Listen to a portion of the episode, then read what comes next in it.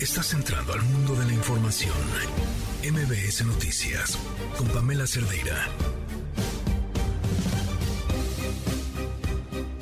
Jueves por la ya tarde noche de este diciembre tan frío, tan lleno de tráfico, tan caótico, con un clima político intensísimo, pero ya estamos aquí para respirar, para entender para pasar la noche y pisar el fin de semana lo mejor posible. Soy Pamela Cerdera. Comenzamos.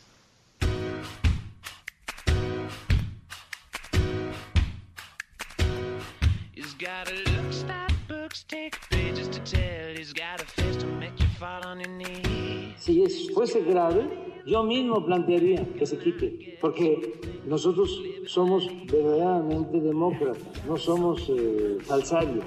con todo respeto, el 99% de los medios de información están entregados por entero a la mentira presumiblemente se espera que pueda resolverse el martes, el miércoles, el jueves. No es cierto, no da tiempo. Por más que nos digan, oye, sí, pasamos a comisiones, sesionaron las comisiones. Mentira, Mentira, en realidad sí, sesionaron la formalidad, se instala, platican cuatro cosas y ya, pero revisar un documento de ese tamaño, con las implicaciones que tiene en la vida política de nuestro país, no se puede hacer en una semana, es imposible. Tiene que definirlo nuestro partido y, hay que ver en qué momento y cómo sería. Por supuesto, pues a todo lo que convoque Morena y vamos estar. No, lo he pensado a la fecha. Se, planteó esta posibilidad por parte de Marcelo Ebrard y planteamos que estaría muy bien, pero pues ya tiene que definirlo el partido cómo sería, cuándo sería, todo Básicamente lo que estamos diciendo es la persona trabajadora disfrutará de 12 días de vacaciones continuos por lo menos. Dicho periodo, a potestad de la persona trabajadora, podrá ser distribuido en la forma y tiempo que así lo requiera. Es decir, que quede esto como es lo que habíamos establecido y era la demanda de todos los trabajadores y los dirigentes nacionales sindicales de que este sea un derecho del trabajador que se ejerza en los tiempos y de acuerdo a la forma que el propio trabajador lo necesite o lo requiera. El acuerdo es, vamos en beneficio de los trabajadores. Desde la Cámara de Diputados en ningún momento ha pasado por nuestra mente el tratar de reducir un día de vacaciones para los trabajadores de este país. Planteamos el hecho de que tenía los 12 días, 6 firmes al momento que los quisiera y la potestad del trabajador si quería más. Eso provocaba dudas. Pero siguiendo en la mesa de los acuerdos, hoy estamos aquí juntos con el Senado, es tiene los 12 días y si un trabajador pide flexibilidad para fraccionar por los intereses que él pudiese tener o las necesidades, adelante.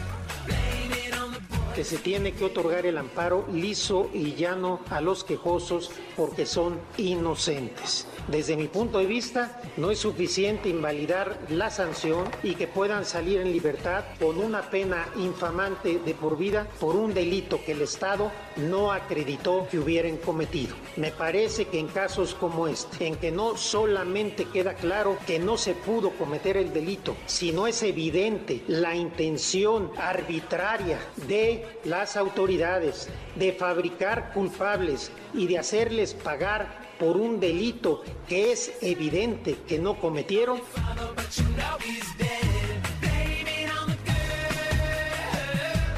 Me encanta cómo la música aligera absolutamente todo lo que estemos hablando. Gracias por acompañarnos en este jueves 8 de diciembre del 2022. El teléfono en cabina 5166125, el número de WhatsApp 5533329585. Twitter, Facebook, Instagram, TikTok me encuentran como Pam Cerdera y estoy atentísima a lo que nos quieran compartir y nos quieran eh, platicar. Gracias, por supuesto, por sus historias, por su confianza. Tenemos muchas cosas de qué platicar hoy, pero antes de irnos con la información, esto es lo que nos tiene Gaby Vargas. Liverpool es parte de mi vida. Presenta. No importa cómo estés, siempre puedes estar mejor. Mejor, mejor. Con Gaby Vargas.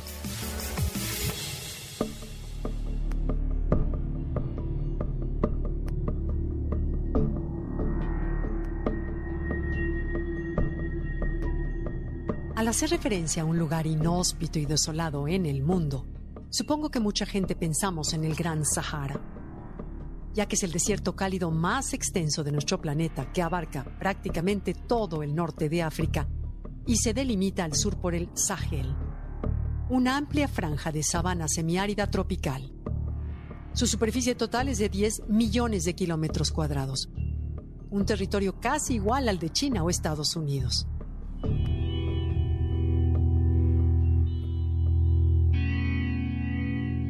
Son características sus dunas que llegan a medir cerca de 200 metros de altura, así como sus temperaturas extremas y ausencia de lluvia que lo convierten en un lugar agreste y con condiciones difíciles para el desarrollo de la vida. Pero no todo es soledad en este vasto espacio. Entre sus arenas existe una riqueza desconocida hasta hace poco y se trata de un número insospechado de árboles.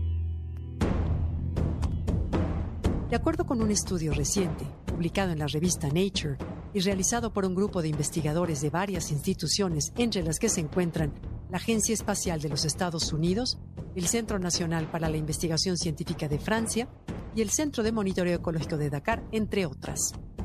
Entre ellos, se han identificado 1.800 millones de árboles solitarios en un área de 1.3 millones de kilómetros cuadrados, lo que abarca el 20% del Sahara y el Sahel en su parte occidental. La densidad de estos árboles depende claramente de la cantidad de lluvia que recibe cada lugar. En las zonas hiperáridas es menor a un árbol por hectárea. En los terrenos áridos alcanza los 9.9 árboles por hectárea y en los semiáridos esta cifra se eleva hasta 30.1. Este conteo pudo realizarse gracias a los avances tecnológicos que combinaron el análisis de más de 11.000 imágenes de satélite de muy alta resolución con algoritmos de inteligencia artificial que permitieron a las computadoras reconocer y ubicar las copas de los árboles con una cobertura de al menos 3 metros cuadrados. Para entrenar a las computadoras, los expertos etiquetaron manualmente las copas de 90.000 árboles con diferentes formas y colores que las ayudaran a distinguir la arena, el suelo desnudo, los pastos, arbustos y árboles. En el caso de los árboles localizados en zonas pobladas, se usó además de Google Maps para verificar sus ubicaciones. Si bien los árboles contabilizados no se consideran forestales, es decir, que formen propiamente un bosque, eso no demerita el relevante papel ecológico que juegan. Cada uno de ellos, aunque esté solito en un mundanal de arena, es crucial para absorber dióxido de carbono y contribuir a reducir el calentamiento global, para fertilizar el suelo y regular el ciclo del agua y los nutrientes, y para brindar sombra, alimento y refugio a los animales y las comunidades aledañas.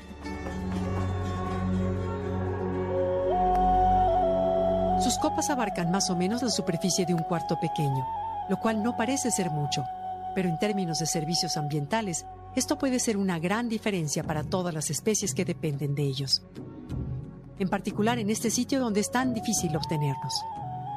Los resultados de este estudio nos ayudarán a entender mejor las funciones de la vegetación en las zonas áridas y su papel para combatir el cambio climático. No cabe duda de que nuestro planeta aún nos tiene reservadas muchas sorpresas, tal como lo muestra esta invaluable riqueza vegetal entre la arena. ¿Qué opinas?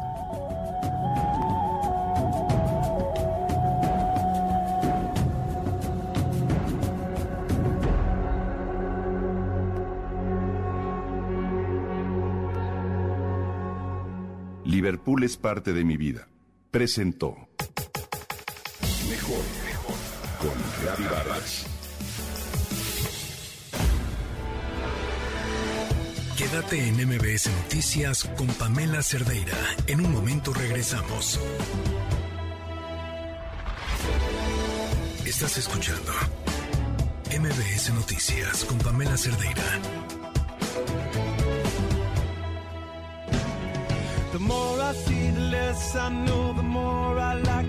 7 con 15 minutos, continuamos en MBS Noticias en este jueves 8 de diciembre del 2022. Hemos estado dando seguimiento al tema de, relacionado con esta serie documental que pueden ver en Netflix que se llama Duda Razonable. Bueno, pues ya la Corte concedió el amparo para la liberación de, estos dos, em, de estas dos personas vinculadas en este caso. René Cruz, cuéntanos, buenas noches.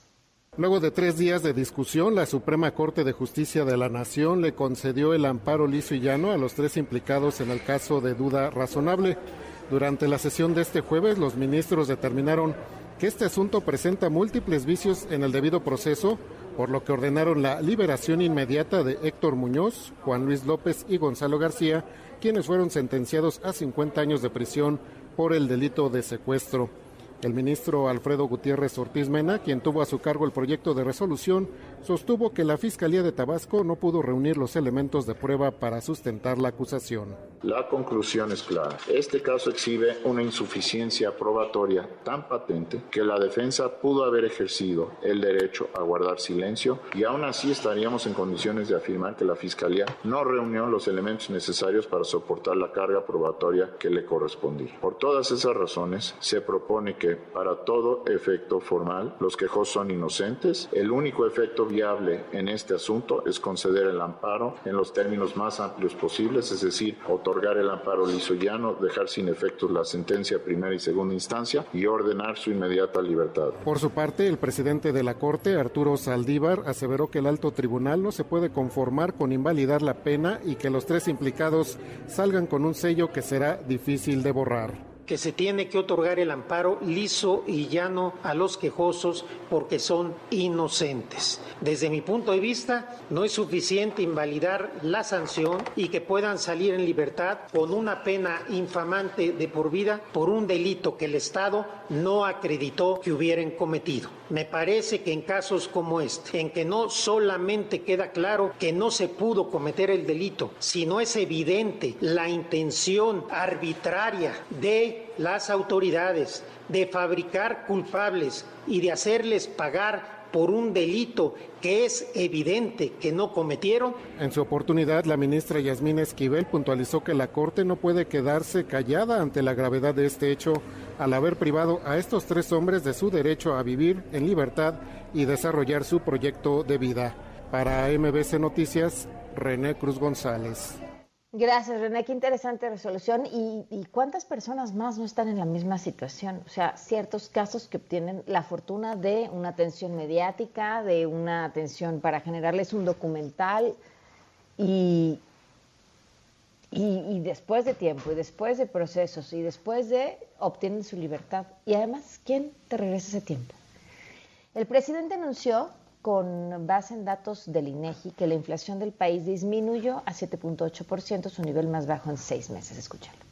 Bajó la inflación, poquito pero bajó. Es poquito, porque es bendito. Es que esto sí tenemos que cuidarlo, porque esto sí es un riesgo, el que se nos descontrole la, la inflación. Tenemos que cuidarlo. Es lo único que en materia económica nos preocupa. Estamos terminando el año bien, vamos a pagar sueldos, aguinaldos. Menos mal que van a dar sueldos y aguinaldos, es su obligación. Este, digo, a los trabajadores que haya que darlos, pero digo, una inflación del 7.8% no es nada que celebrar, podríamos estar peor, sí, siempre. Bueno, además también confirmó que ahora el expresidente de Perú, Pedro Castillo, sí solicitó asilo a nuestro país. Hatsini Magallanes, cuéntanos.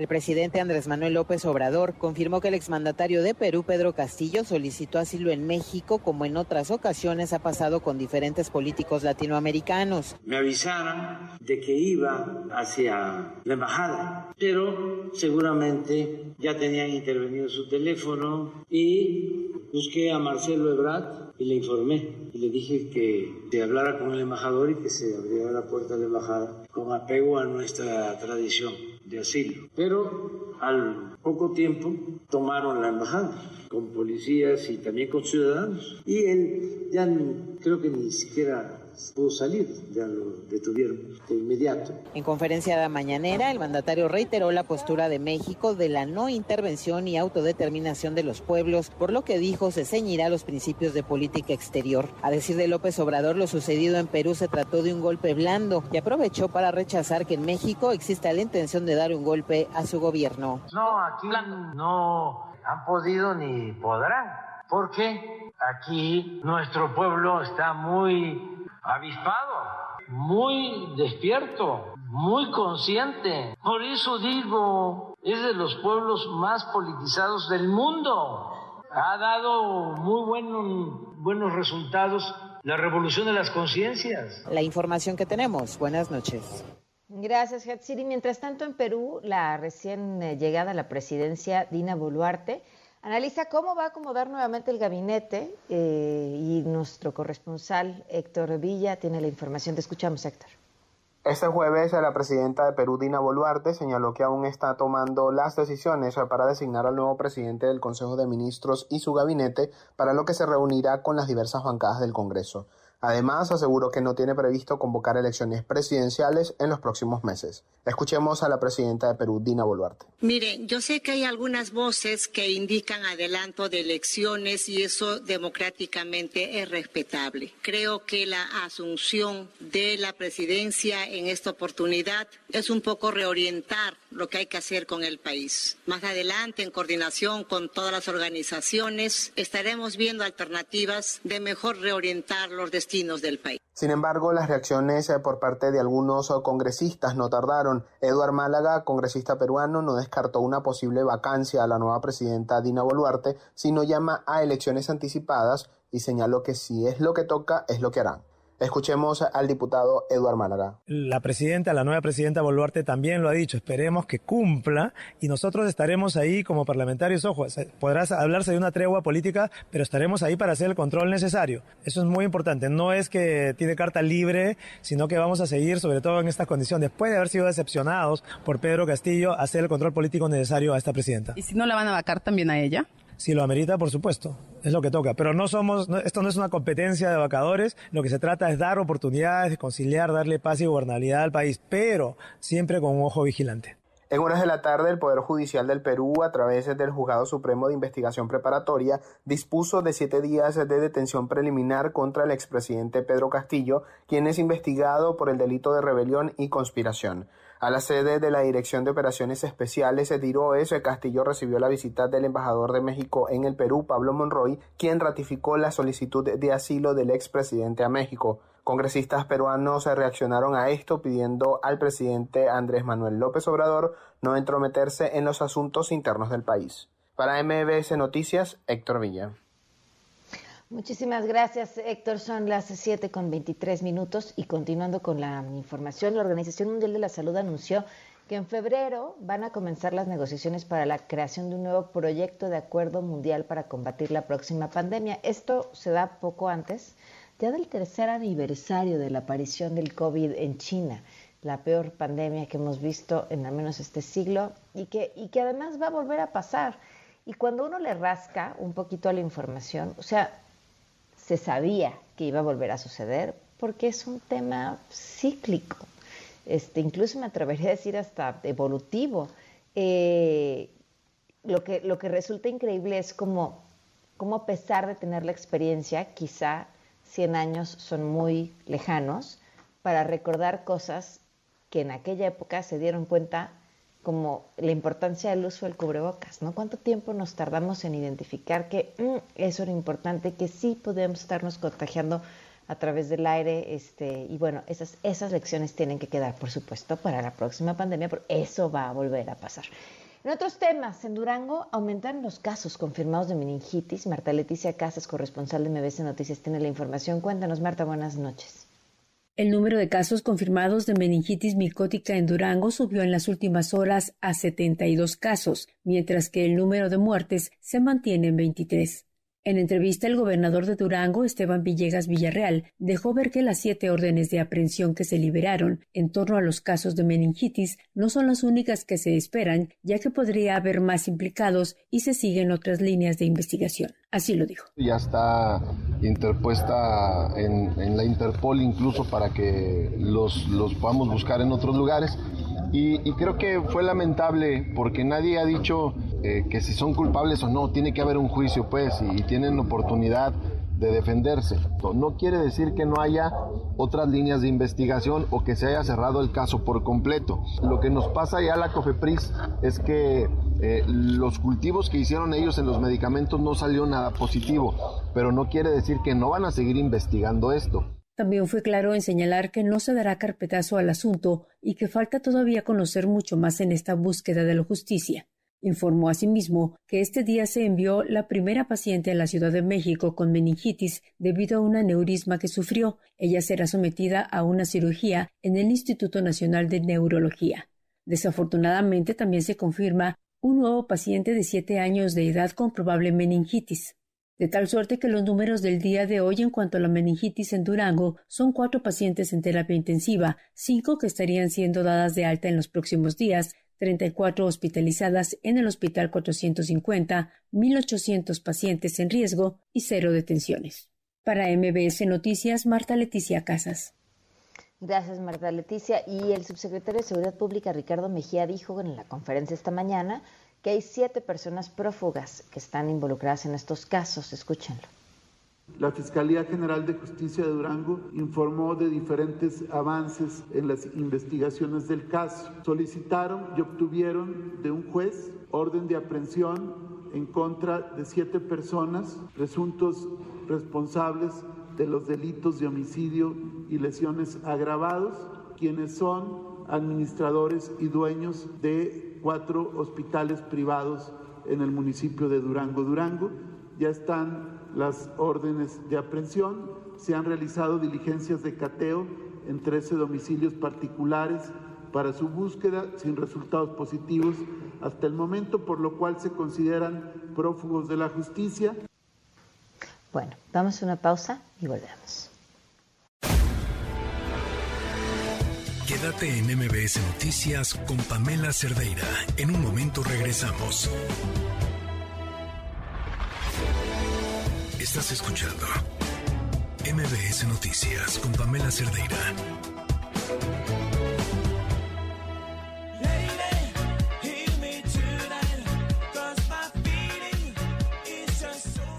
Con 30 minutos, continuamos en MBS Noticias. Gracias por seguir con nosotros. El teléfono en cabina 5166-1025, el número de WhatsApp 5533-3295-85, Twitter, Facebook, Instagram, TikTok. Me encuentran como Pam Cerdeira. Bueno, ¿qué, ¿de qué se habla cuando se habla de impunidad?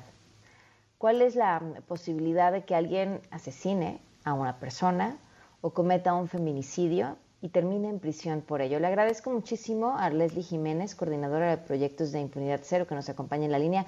¿Cómo estás, Leslie? Muy buenas noches. Hola, muy buenas noches. Gracias por la invitación. Bueno, presentaron el índice de impunidad justo en homicidio doloso y feminicidio. Cuéntanos qué encontraron. Bueno, eh, este índice lo llevamos haciendo desde los últimos cuatro años y en esta ocasión lo que hicimos, además de analizar, bueno, la primera parte que es importante hacer aclaración, es que este índice lo realizamos con base a solicitudes de información que presentamos a los poderes judiciales y fiscalías del país. Es información que nos proporcionan estas autoridades.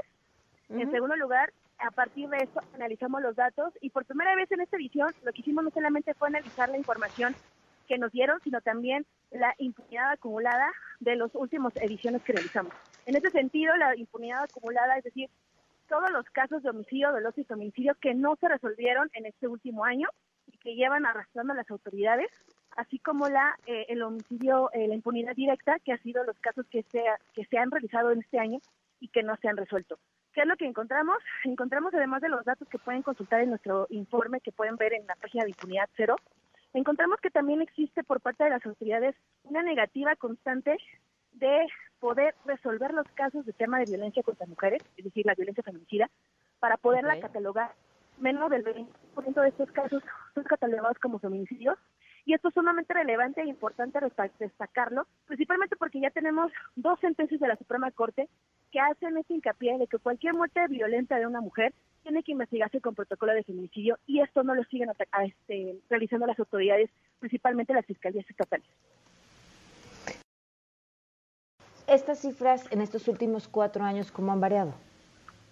Pues desafortunadamente eh, ha aumentado los índices de impunidad. Eso significa que 10 de los casos, tenemos menos de 10 casos resueltos de, o en este caso con sentencia de, delito de, de, homicidio doloso. Y estos casos son... ¿Menos de 10 casos de cuántos? O sea, el porcentaje es... comunicación. Vamos a tratar de retomar la comunicación con Leslie para que nos cuente, pues, cómo se ha movido, porque además no es lo mismo eh, el, porcentaje de impunidad por estado, por ejemplo, en Morelos. Esto es una cosa 99.8%. Tlaxcala 99.5%. Colima 99.3%.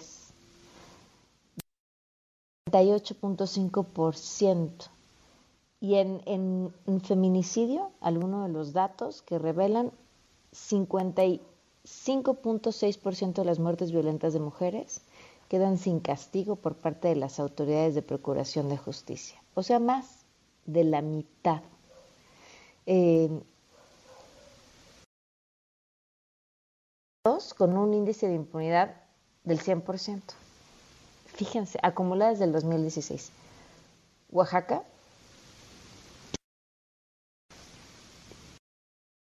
8.8%. Eh, eso son en feminicidio. Colima 92.1%, Puebla 88.7%. Eh, hace mucho, este,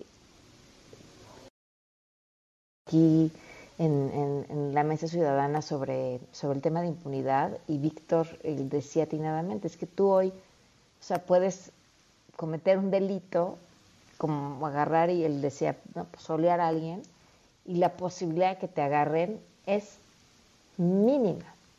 Y entonces a mí me causa mucha extrañeza cada vez que el presidente sale a decir, y yo creo que si ahorita googleamos las palabras, encontraremos por lo menos 20 veces que ha salido a decir, lo dicen cada uno de sus informes, ya no hay impunidad.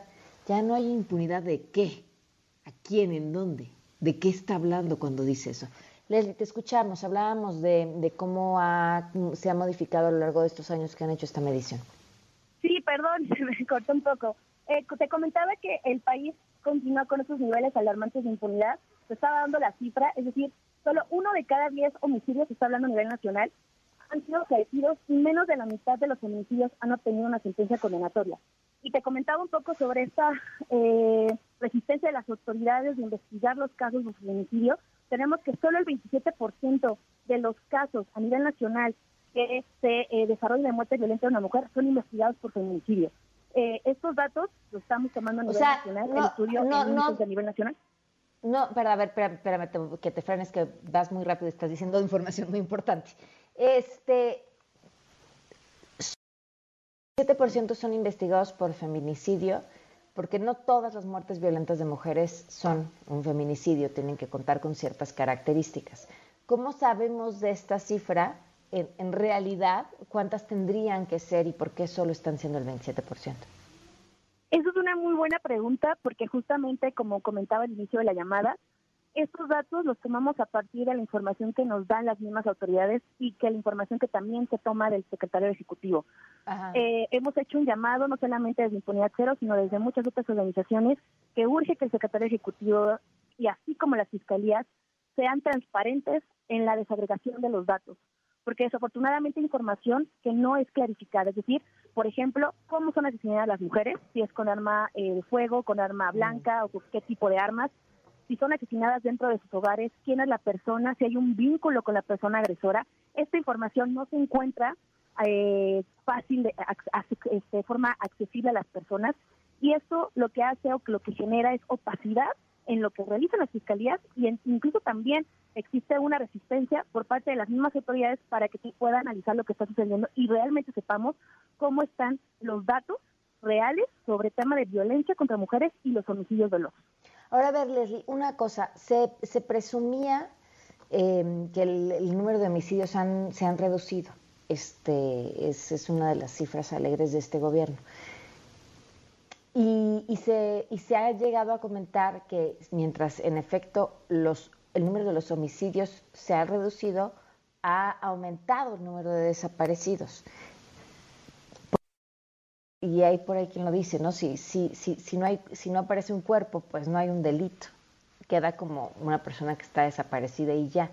¿Qué, qué han observado, qué encontraron ustedes en estos datos que revisaron? Bueno, este punto también es muy importante y lo abordamos en el informe, principalmente por el tema de que, derivado de la sentencia de Calpo Algodonero, el Estado mexicano fue obligado a crear un registro específico para tema de mujeres asesinadas y mujeres desaparecidas. Este registro se le fue eh, señalado al Estado mexicano una sentencia del 2009. Estamos en el 2022 y este registro no existe. Contamos con un registro, sí, de personas desaparecidas, pero este registro surge a la luz de la Ley General en materia de desaparición. Por lo tanto, el Estado mexicano sigue sin tener un registro específico en tema de asesinatos de mujeres y en tema de mujeres desaparecidas. Y este fenómeno se presenta al momento de las investigaciones, porque en muchas ocasiones las fiscalías no catalogan las desapariciones de mujeres como posible indicio de un hecho feminicida. Y esto es sumamente relevante, uno, para un, el trato de datos y en segundo lugar también para el trato a víctimas, porque no se les da una certeza de lo que sucedió con su familiar al momento de que acuden a las fiscalías a buscar, pues, uno, la investigación y dos, los resultados o las articulaciones, porque tenemos que tomar en consideración que la Ley General de Acceso a las Mujeres a una vida libre de violencia articula los tres niveles de gobierno para hacerse cargo en temas de desaparición de mujeres y en temas de, violencia feminicida. Y en el caso de desaparición no lo están haciendo. ¿Hay algún, alguna entidad que, cuyo índice de impunidad se haya reducido? Eh, no, ha sido datos que han sido o se han mantenido de manera constante. Mm. Si bien es cierto, hay otros factores que se han, que, de hecho analizamos en la metodología.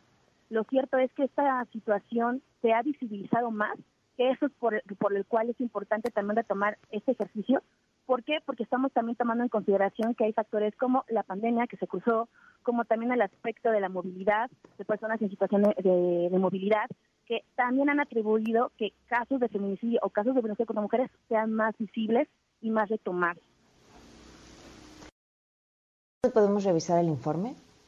Lo pueden checar en nuestra página de internet en impunidad0.org y también en nuestras redes sociales, particularmente en Twitter, estamos sacando eh, hilos para explicar la metodología y la eh, cuestión de la impunidad acumulada que comenté al inicio de la llamada.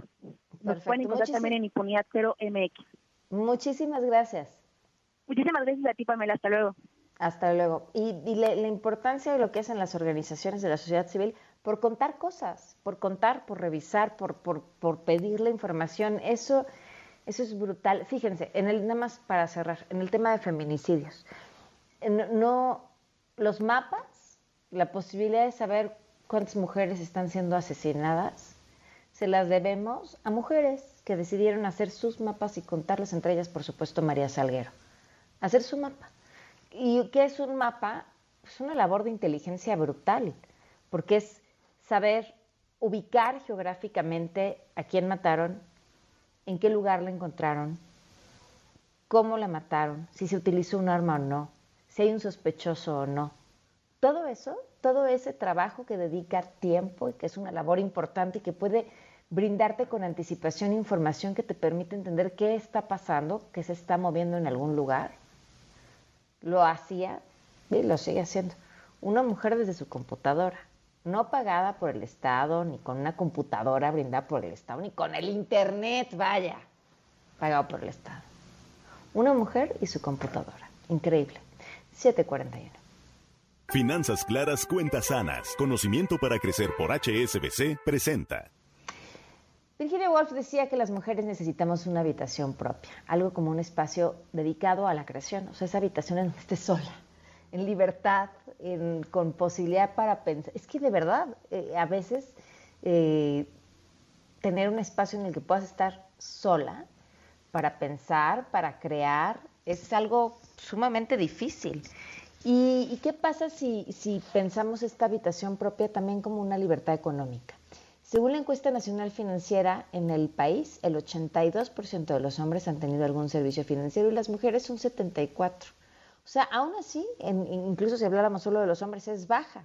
Ahora, si nos movemos por regiones, hay lugares donde, donde la brecha es mucho mayor, como en el Bajío del 13%, en la Ciudad de México es más o menos del 4%. Y bueno, ¿y qué diferencia tienen de tener un espacio para crear y tener acceso a un servicio financiero? Yo imagino que si fueras a construir esta habitación propia, las herramientas financieras son ladrillos, eh, concreto, eh, yeso, eh, material, incluso herramientas, ¿no? porque tienes una tarjeta de crédito, tienes acceso a mejores precios, a más oportunidades, o tienes acceso a un crédito inmobiliario para, para construir, tener o comprar esa habitación propia. Por eso, por eso queremos un piso parejo, por eso, y muchas razones más, 742. Finanzas claras, cuentas sanas. Conocimiento para crecer por HSBC presentó. ¿Y si HSBC y Visa te llevan a Qatar 2022? ¿Y si sí? Contrata y usa tu tarjeta de crédito y débito HSBC Visa y participa por uno de los seis viajes dobles cortesía de Visa. Consulta requisitos, términos y condiciones de la promoción en www.hsbc.com.mx. Economía para todos con Sofía Ramírez. Sofía, buenas noches, ¿cómo estás?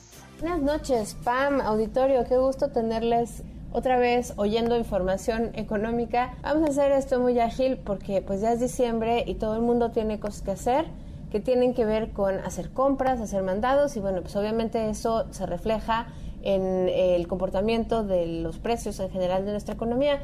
Y respecto a eso, fíjate que hoy en la mañana salió la inflación anual de noviembre, que fue de 7.8%, lo cual pues de entrada son buenas noticias porque es menor a la esperada por los analistas de 7.93. También quiero eh, mencionar que bueno pues fue una inflación menor eh, a la inflación que registramos en el mes de octubre de 8.42, 8.41, em, perdón. Sin embargo, creo que la parte eh, donde tenemos que ser cuidadosas es que la inflación subyacente, que es aquella inflación que depende de los precios del, que están sujetos a oferta y demanda, que eh, es aquella inflación en la cual tendría que estarse reflejando el impacto de la política monetaria, de la alza, del alza en las tasas de interés, pues esa inflación eh, subyacente está en 8.51, lo cual, bueno, pues no son buenas noticias si se compara con la inflación subyacente del mes de eh, octubre porque, bueno, pues 8.53 es más que 8.42 que teníamos en el mes de octubre y eso quiere decir que todavía vemos un aumento en la tasa eh, de interés en la próxima decisión de política monetaria del Banco de México de manera muy consistente. Se había hablado de la posibilidad de que si la inflación subyacente pues se podía ir conteniendo, era probable que viéramos pues alzas menos agresivas en la tasa de interés por parte del Banco de México y es que comparando la primera quincena de noviembre podíamos irnos con esta sensación de que la inflación de 8.66 en la primera quincena, eh, me refiero a la subyacente, pues iba a verse disminuida en la segunda quincena, lo cual sin duda sí ocurrió. Sin embargo, pues eh, como estamos hablando de inflación mensual y no quincenal en este caso, pues tendríamos que eh, todavía pues no cantar victoria porque vemos que la inflación subyacente, insisto, aquella que es susceptible de la política monetaria, de las altas a la tasa de interés, sigue aumentando, pasó de 8.42 en octubre a 8.66 PAM. Entonces, bueno, pues yo espero que lo empecemos a sentir en los bolsillos de todos los que eh, nos escuchan, pero bueno, por lo pronto ahí está la información, la inflación no subyacente en 5.73% en la tasa anual en el mes de noviembre, cuando pues habíamos visto que en el mes de octubre era de 8.36%, la no subyacente cae, pero recordemos que esos son precios volátiles y que pues francamente no podemos pensar que ahí ha habido algún tipo de eh, mejora en las condiciones que permiten que los precios de la inflación no subyacente bajen. Finalmente, eh, bueno, no finalmente, en segundo término, quiero compartirles a ustedes que el día de ayer salió la cuenta satélite sobre el valor económico del trabajo no remunerado en México y eso quiere decir que eh, pues hay una contabilidad del valor económico que le da el INEGI, que le damos como economía justamente al trabajo eh, no remunerado que se genera pues en una gran proporción por parte de las mujeres. En 2021 fue de 19% y en el caso de los hombres el valor del trabajo no remunerado era de 7.2% en el año. ¿Qué quiere decir? Bueno, varias cosas. Primero, que sumado hombres y mujeres el valor económico del trabajo no remunerado suma 26.3%, lo cual pues es eh, un poco por debajo de lo que habíamos registrado en 2020, sin duda porque la pandemia nos elevó pues muy drásticamente la cantidad de horas que le dedicamos al trabajo no remunerado. Mira, en comparación, por ejemplo, en 2019 era el equivalente a poco menos de 23% del PIB y en 2020 pues pasamos a 27.6% del PIB. Ahora en 2021 pues el registro es que cae nuevamente un poquito eh, la cantidad de horas de trabajo no remunerado que se hacen eh, por parte de hombres y mujeres, pero la segunda eh, arista, digamos, es que las mujeres aportan 2.6 veces más valor económico que los hombres por las actividades de labores domésticas y cuidados del hogar. Y bueno, pues obviamente esto integra, esto está integrado por eh, justamente actividades domésticas no remuneradas, producción de bienes de, de, consumo y labores realizadas por niños entre 5 y 11 años. Entonces, pues esa es el, la segunda de las aristas. Y la tercera arista es que justamente la proporción de hombres a mujeres, como te decía, en 2021 fue de 2.6 veces más eh, el trabajo de mujeres, pero en 2020 había sido de 2.7. Eso nos dice que hubo en la disminución de horas de trabajo no remunerado, pues una menor, una mayor caída en, en términos de las horas que las mujeres le dedicamos a eso.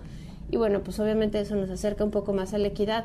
Mucho trecho que caminar todavía. Por supuesto, no quiero cantar victoria el hecho de que los hombres hayan pasado de realizar menos actividades, digo, más actividades en el hogar en 2020-2021, pues no quiere decir que estemos todavía en una situación óptima, insisto, porque en 2021 las mujeres aportamos 2.6 veces más valor económico que los hombres por las actividades de labores domésticas y de cuidados en el hogar. Finalmente, la productividad laboral, PAM, un tema muy importante, porque quiere decir, pues, eh, cuánto estamos produciendo, qué valor de la producción corresponde justamente al factor trabajo, es decir, en las horas que trabajamos, estamos trabajando eficientemente o solo estamos trabajando muchas horas. Y creo que en ese sentido hay dos cosas que me gustaría mencionar. La primera es que con datos al tercer trimestre del año, la productividad laboral eh, registró un incremento de 0.6% respecto al trimestre previo, respecto al segundo trimestre del año. Y la otra es que en la comparación anual, la productividad laboral presentó un incremento de 0.3%. En la comparación anual, el incremento es muy marginal. En la comparación trimestral es un buen aumento. Pero pues esto eh, está aunado a que veníamos viendo unas caídas trimestrales en la productividad prácticamente desde la reapertura de, eh, posterior a la pandemia en el tercer trimestre de 2020 donde en el, en el trimestre previo, en el segundo trimestre de 2020, cuando todos nos fuimos a encerrar a las casas, cuando eh, solo se quedaron los trabajadores esenciales, pues ahí hubo un repunte muy importante en la productividad, pero era porque pocas personas tenían que hacer toda la chamba. Cuando vemos eh, rápidamente cómo la recuperación del mercado laboral se va ejecutando a lo largo de los meses, pues la productividad laboral va cayendo y eso quiere decir que pues teníamos todos chamba, pero no estábamos siendo particularmente productivas, productivos en términos de la generación de eh, valor agregado en nuestra economía. Y bueno, pues vemos que prácticamente desde eh, hace ya tres trimestres hemos venido registrando un incremento mensual en los índices de productividad eh, en la comparación anual, pues todavía estamos con un incremento relativo porque eh, teníamos una baja tasa de comparación, una baja base de comparación, perdón, pero pues aún nos queda muchísimo trecho, pues ya no digamos para recuperar eh, esta productividad, digamos, fantasiosa o, ilusoria que tuvimos en el segundo trimestre de dos, en el segundo tercer trimestre de 2020, sino pues prácticamente para regresar a eh, los últimos picos previos a la pandemia que fueron pues en 2015, 2016, cuando justamente pues, registramos los mayores eh, niveles de productividad en nuestro trabajo. Con eso me quedo, Pam, pues como puedes ver, muchas noticias económicas eh, en términos de inflación, pues buenas, en tanto se esperaba una inflación mayor, malas en tanto la inflación subyacente, que es la que tendría que ser susceptible al aumento en la tasa de interés, sigue estando por arriba. En términos de eh, la cuenta satélite del valor del trabajo no remunerado en el hogar, pues vemos una ligera, eh, un ligero incremento en la paridad de la cantidad de horas que trabajamos hombres y mujeres, sin embargo sigue siendo preponderantemente trabajo femenino, 2.6 veces más lo que trabajan las mujeres que los hombres en esa cuenta satélite y pues en temas de productividad recuperándonos, pero a una velocidad lenta y creo que lo más importante es que eh, tenga que ser eh, permanente eh, sostenible y, y sostenida en el tiempo. Muchas gracias, Pam Auditorio, que tengan buena tarde. Gracias, Sofía. Vamos a una pausa y volvemos. La cuarta emisión de MBS Noticias con Pamela Cerdeira te trae el reporte vial. Muy buenas noches, esta es la información vial. Norte. Tránsito pesado en eje 3 norte desde Avenida Insurgentes Norte hasta Avenida Gran Canal del Desagüe. Para evitar un tramo de este puedes tomar Avenida Victoria Oriente. Poniente. Circulación fluida en calle Circunvalación Poniente desde Avenida Reforma hasta Acueducto Jalpa. Centro. Tránsito moderado debido a obras en calle Doctor Atl desde Eligio Ancona hasta eje 1 norte. Como alternativa puedes tomar calle Sabino. Entra el Frente Frío número 15 a la frontera del país. En la Ciudad de México habrán temperaturas bajas en la madrugada, en especial en las alcaldías de Milpa Alta y Tlalpan, que tienen alerta naranja por temperaturas bajas al amanecer. Continúa escuchando MBS Noticias 102.5 con Pamela Cerdeira. La cuarta emisión de MBS Noticias con Pamela Cerdeira te trajo el reporte vial. Quédate en MBS Noticias con Pamela Cerdeira. En un momento regresamos. Estás escuchando MBS Noticias con Pamela Cerdeira.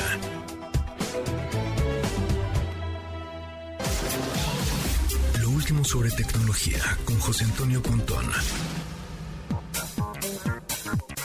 Son las 7 con 56 minutos. Continuamos en MBS Noticias. Pontón, ¿cómo estás? Buenas noches. Bien, y tú, Pamela, todo muy bien. Aquí andamos ya listos. Estoy en la, en la posada MBS ya, ¿eh? MBS Ah, 102.5 ya aquí, ya en el. Centro Cultural Teatro 1.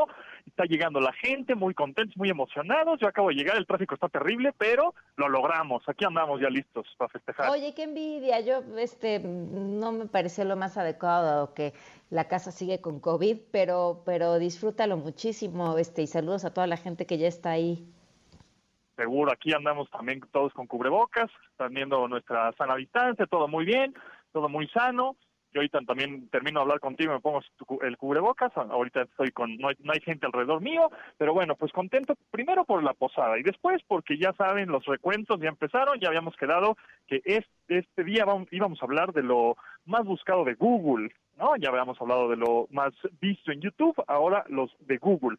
Bueno, pues los dos términos más buscados en 2022 en México en Google fueron el término, entre comillas, mi vacuna y, entre comillas, prevención COVID-19. Eso es lo que más se buscó la, gente en el número uno y número dos. La número uno, mi vacuna. Número dos, prevención COVID-19. Obviamente, pues ambas términos ligados a la lucha contra este coronavirus dichoso, ¿no? Que, bueno, otra vez ahí está el, el rebrote.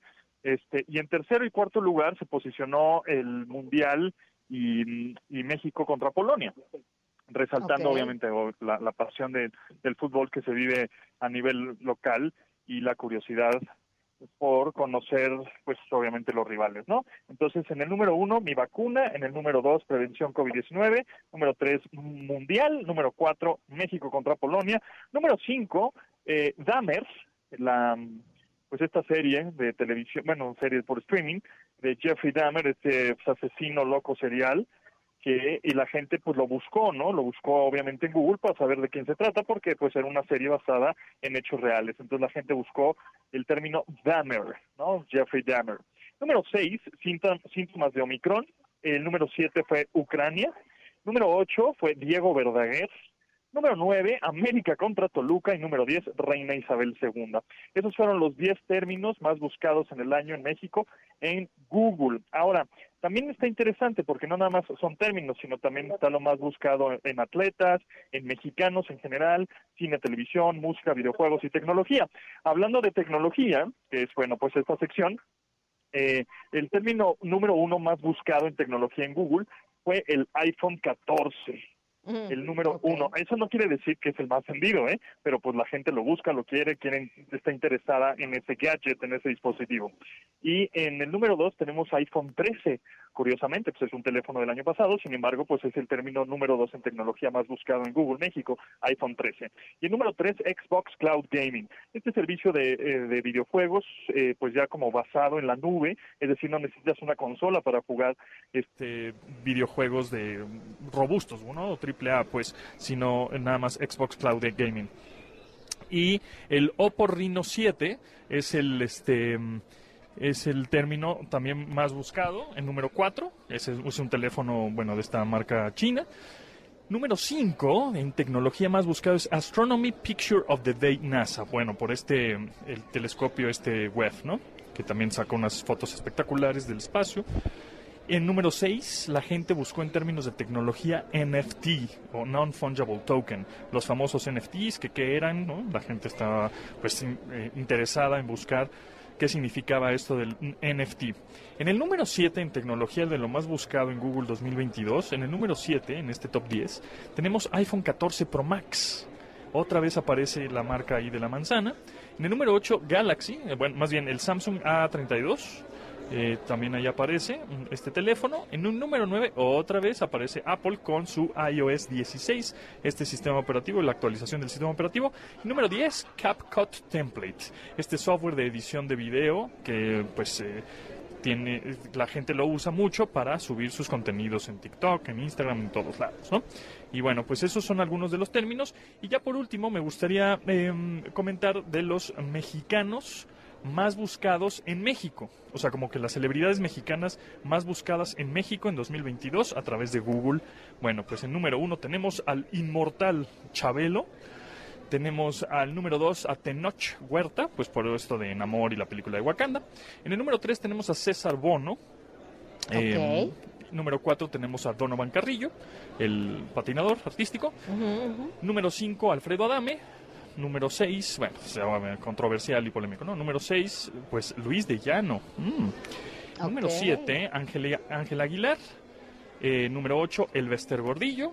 Número 9, Andrés García. Y número 10 de los mexicanos más buscados en México, Sasha Sokol. Ok, o sea, ha sido eh, por, por mucho el momento de los este, de la nostalgia, ¿no? Sí, pues sí, la gente, justo, eh, pues la gente buscó prácticamente, en resumen, la gente buscó qué onda con el COVID, ¿no? Mi vacuna, prevención, obviamente el Mundial, México, la serie Dahmer, y por otro lado la gente buscó pues qué onda con este con Tenoch Huerta los personajes un poco de moda no Chabelo que siempre casi siempre va a estar de moda eh, César Bono que bueno eh, eh, ah no me estoy confundiendo porque el que murió fue Héctor Bonilla no sí claro eh, César Bono, eh, Donovan Carrillo, bueno, pues este patinador, Alfredo Adame, también polémico. Entonces la gente se fue por la polémica, por un poco el morbo, por este y pues por la salud prácticamente. Esas son las búsquedas en general de lo de que los mexicanos buscaron en Google México. Oye, Pontón, brevemente antes de, colgar, eh, ya metimos las, las cuatro por hacer nuestras eh, nuestras fotografías, este convertirlas en Lensa. Sí. sí. Sí, sí, Pues esta, esta aplicación que se llama Lensa, que está lo, lo, que hace esta aplicación eh, le llaman inteligencia artificial porque lo que hace está buscando en una base de datos de todos los artistas que hay prácticamente eh, pues no en el mundo, pero los artistas que han eh, metido sus obras de arte en ciertas eh, plataformas de inteligencia artificial, esta aplicación que se llama Lensa, lo que hace es que te, te, dice que subas tus selfies o tus fotos o tus retratos o de, tu, de tu cara y te los va a dibujar o a trazar como si fueran artistas, ¿no? que, que, te están haciendo estos tipos de dibujos o, o retratos a mano o gráficos o ilustraciones. Entonces, pues está padre, está simpaticona, está, está curiosa. Lo único malo no es una aplicación que te robe los datos ni nada de eso. Lo único que estás haciendo es, eh, estás nutriendo más a la inteligencia artificial con más datos con más base de datos para que pueda generar más eh, imágenes y fotografías y retratos, ilustraciones, etcétera. Pero por otro lado, pues te cobran, ¿no? Es como se puso de moda, pero tienes supuestamente siete días gratis y si no cancelas la suscripción te van a cobrar creo que como 700 pesos al año. Sin embargo, si quieres eh, en ese momento hacer algunas tomas o hacer algunas este eh, más bien retratos o ilustraciones, pues te cobran inmediatamente creo que 70 pesos. No está mal, no estoy diciendo que, no hay que pagar por software o no hay que pagar por contenido, sino porque pues igual no sé si valga tanto la pena pagar eso por unas ilustraciones que un artista humano te, podría hacer. Yo le pagaría más a un artista humano con su este artista digital ¿no? humano le pagaría un poco más porque sé que lo hizo desde su cabeza a una inteligencia artificial, pero pues cada quien. Híjole, es que es, es la, la, eterna discusión, hoy, hoy platicábamos eso, este, sobre la, las profesiones que, que podrían estar en riesgo gracias Sí. a la inteligencia artificial. Yo encontré esta semana un software de inteligencia artificial que Ajá. suple a locutores. Ok, sí, sí, sí, ya sé cuál es, Y- sí, sí. Está cañón, porque no, Está no, cañón. no, no es ir leyendo el, además, sí, te digo, yo- no, no, no. No, o sea, es con sí, intención las inflexiones, las intenciones, y te tardas 30 segundos en que te dé en una perfecta voz eh, un texto que, que para grabarla te tardarías mucho más, ¿no? Eh, y, híjole. Así es, sí, definitivamente la inteligencia artificial va a acabar con algunos empleos y, y hay y muchos robots, por supuesto, y ahí va a tener que reinventarnos nosotros. Ahora sí, es una cosa loquísima, ¿no? Un poco forever lo que estamos diciendo, pero este eh, vamos a tener que reinventarnos nosotros como humanos si no es que queremos, si no queremos que la inteligencia artificial o los robots, pues, este, nos quiten los puestos, porque también hay mucha gente reemplazable, ¿eh? Es decir, hay mucha gente que dices, oye, pues est- estoy aquí, déjame pasar, este, oye, vamos, ¿cómo le hacemos? Oye, este, vamos a negociar, y no tienen criterio y son como una máquina y te dicen que no, le digo, bueno, pues tú eres totalmente reemplazado por, por una máquina, ¿no? Claro. Pero las personas que sí tienen criterio, sentido común y puedes negociar con ellas, bueno, pues eh, ahí sí vale la pena. Ahora, como dices, los conductores, locutores, presentadores de noticias, este, etcétera, pues, híjole, pues habrá que ver. Yo, o sea, no es que vayamos a desaparecer todos. Ay, me estás eso- cayendo muy bien, ¿eh? eso, es, eso, eso espero, pero, pero, pero yo creo que más bien vamos a coexistir. Es decir, igual Sí. y tú vas a tener al lado tu humana, Pamela, vas a tener al lado un co-conductor robot y entonces vas a platicar con él. O sea, vamos a coexistir, esa es la cosa, yo creo. ¿eh? Híjole. Bueno, pues cuando Pero el bueno. futuro nos alcance. Pontón, Ahí que la pasen ahí nos vemos en el el- concierto. Un abrazo. Nos vemos en el 2040. ya sé, adiós. Muy bien, gracias Pamela, bye. Buenas noches, bye. Vamos a las 8 con 6. Quédate en MBS Noticias con Pamela Cerdeira. En un momento regresamos.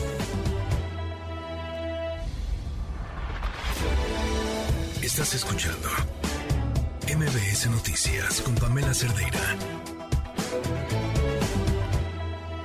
Close your eyes, clear your heart. 8 con 10, continuamos en MBS Noticias. La Cámara de Representantes de Estados Unidos avaló un proyecto de ley para proteger el matrimonio igualitario. Esto se dio como una medida de precaución para evitar que la Corte, que pues está encabezada por conservadores, anule este derecho a nivel nacional, como ya pasó con el tema del aborto. Esta, esta lección de lo que estamos viendo en Estados Unidos me parece súper importante. Sí es posible dar pasos para atrás en materia de derechos, sí. Eh, elegir un mal presidente tiene consecuencias aún después de que ese presidente se haya ido, sí. O sea, ahí está Donald Trump. La, la decisión de la Corte post Donald Trump es el resultado del voto de Donald Trump, eh, de, haber inclinado la balanza de la Corte hacia, hacia el lado conservador y echar para atrás derechos, en caso de los derechos de las mujeres, con, con esta revocación histórica de la sentencia Roe versus Wade, y luego eh, en riesgo el tema del matrimonio igualitario. De vuelta a asuntos de nuestro país, diputados y senadores se pusieron de acuerdo para modificar nuevamente la iniciativa en materia de vacaciones de tal forma que los trabajadores sí puedan tomar sus 12 días de descanso de forma ininterrumpida. Bueno, de ida y vuelta, Juan Carlos, digo, Oscar Palacios, cuéntanos, buenas noches. Diputados y senadores acordaron modificar el proyecto impulsado en San Lázaro sobre vacaciones dignas, esto a fin de retomar la propuesta del Senado de incrementar a 12 el mínimo de días de descanso que podrán tener los trabajadores de manera continua desde el primer año de labores. En conferencia de prensa, el presidente de la Comisión de Trabajo y Previsión Social del Senado, Napoleón Gómez Urrutia, recordó que los diputados habían planteado que los trabajadores pudieran gozar solo de seis días continuos de vacaciones, mientras que los otros seis tendrían que ser acordados con el patrón. Reconoció que esta redacción generó dudas entre la clase trabajadora, por lo que se logró un acuerdo para retomar la propuesta original y establecer los 12 días continuos de descanso con la posibilidad de distribuirlos en la forma que requiera el trabajador. Básicamente lo que estamos diciendo es la persona trabajadora disfrutará de 12 días de vacaciones continuos por lo menos. Dicho periodo, a potestad de la persona trabajadora, podrá ser distribuido en la forma y tiempo que así lo requiera. Es decir, que quede esto como es lo que habíamos establecido y era la demanda de todos los trabajadores y los dirigentes nacionales sindicales de que este sea un derecho del trabajador que se ejerza en los tiempos y de acuerdo a la forma que el propio trabajador lo necesite o lo requiera. Por su parte, el presidente de la Comisión de Trabajo y Previsión Social de la Cámara de Diputados, Manuel de Jesús Valdenebro, precisó que su intención no era reducir los días de vacaciones, aunque reconoció que la nueva redacción provocó dudas, por lo que decidieron retomar el planteamiento inicial. En tanto, la senadora por Movimiento Ciudadano, Patricia Mercado, manifestó el compromiso de los senadores de votar a favor de la nueva redacción, que será introducida a través de una reserva durante la discusión que se lleve a cabo esta tarde en San Lázaro. Para MBS Noticias, Oscar Palacios. Muchísimas gracias, Oscar Palacios, por la información. Bueno, qué tema, ¿no? Por parecer resultó tan complicado un asunto que parecía tan sencillo. En diputados acaba de iniciar justo la discusión de este dictamen sobre las vacaciones dignas, que ya se prevé eh, estos cambios que nos platicaba Oscar Palacios. Por otro lado, en el Senado eh, recibieron las minutas relacionadas con la reforma electoral que van a ser discutidas en comisiones el próximo lunes. Ahí sí no se van a andar saltando el procedimiento. Escuchen al coordinador de los panistas, Julián Rementería. No estamos pidiendo que lo voten en contra como lo vamos a votar nosotros. Si lo quieren votar a favor, pero por lo menos que lo revisen, por lo menos que sea en el tiempo. Es mentira y ya vino un senador de ellos, un vocero que tienen ahí, que de repente viene y dice, no, es que lo tenemos que aprobar el 15. ¿Quién dice que el 15 de diciembre tiene que estar aprobado? ¿En dónde dice eso? ¿Por qué estamos obligados al 15? Porque el presidente así lo quiere. Pues perdón.